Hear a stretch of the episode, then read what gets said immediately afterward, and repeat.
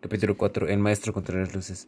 Un día una familia que vivía en los exteriores en, eh, el campo, un día eso, la familia decidió ir a la ciudad para vivir ahí y también encontrar trabajo. Pero al momento, en el momento que iban, era época de invierno. Cuando llegaron su hijo vio todos los árboles y no tenía nada de hojas y también vio la nieve. Luego de eso ocurrió una tormenta de nieve y ellos estaban eh, en medio del camino y les faltaba mucho para llegar a su destino. De pronto su hijo le hacía frío en el carro y, sus padres estaban bien helados, porque, pero su hijo no, no estaba, estaba bien abrigado. La nieve se acumulaba en las parabrisas y no podían ver nada. Ellas también tenían miedo de que quedarse atrapados o parados en el lugar desolado.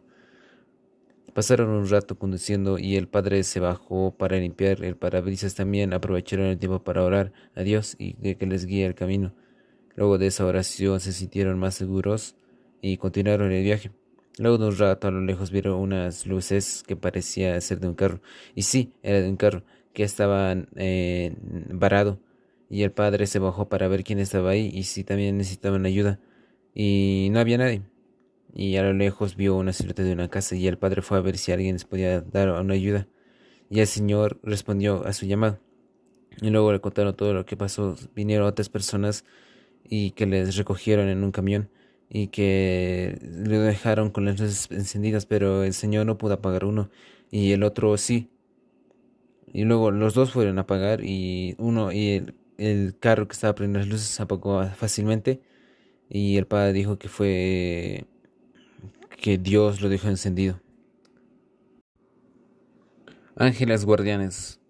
La señora Jackson se sentó detrás del volante de su auto mirando el destino al camino hacia la montaña que exactamente ante ella. Em, ese lugar era un lugar desolado. esta zona era la más solitaria del norte del estado de Nueva Jersey. A lo largo del camino eh, rural acechaban ladrones y delincuentes esperando el momento adecuado para abalanzarse sobre sus presas. Y ella fue conduciendo sobre el camino y ella tenía más mucho miedo porque tenía que podían asaltarlos podían asaltarlos o peor asesinarlos o algo. Y ella estaba con sus dos hijas.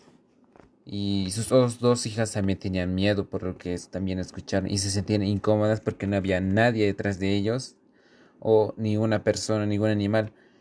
Y ella estaba atentamente hacia el camino y fueron hasta una cierta parte y si esa cierta parte el lugar era muy estrecho y se podían caer y sus hijas no podían dormir tranquilamente porque se sentían incómodamente.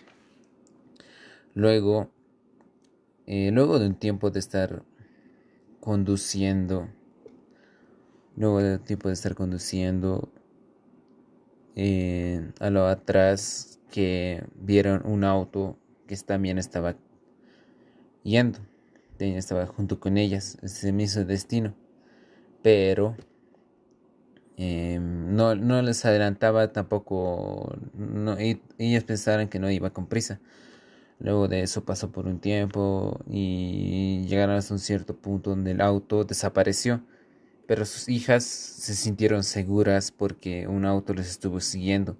Luego al día siguiente eh, leyó en un periódico de que atraparon a dos asaltantes en el camino y ella vio su Biblia y dijo de que Dios envió un ángel guardia para cuidarlos en el camino.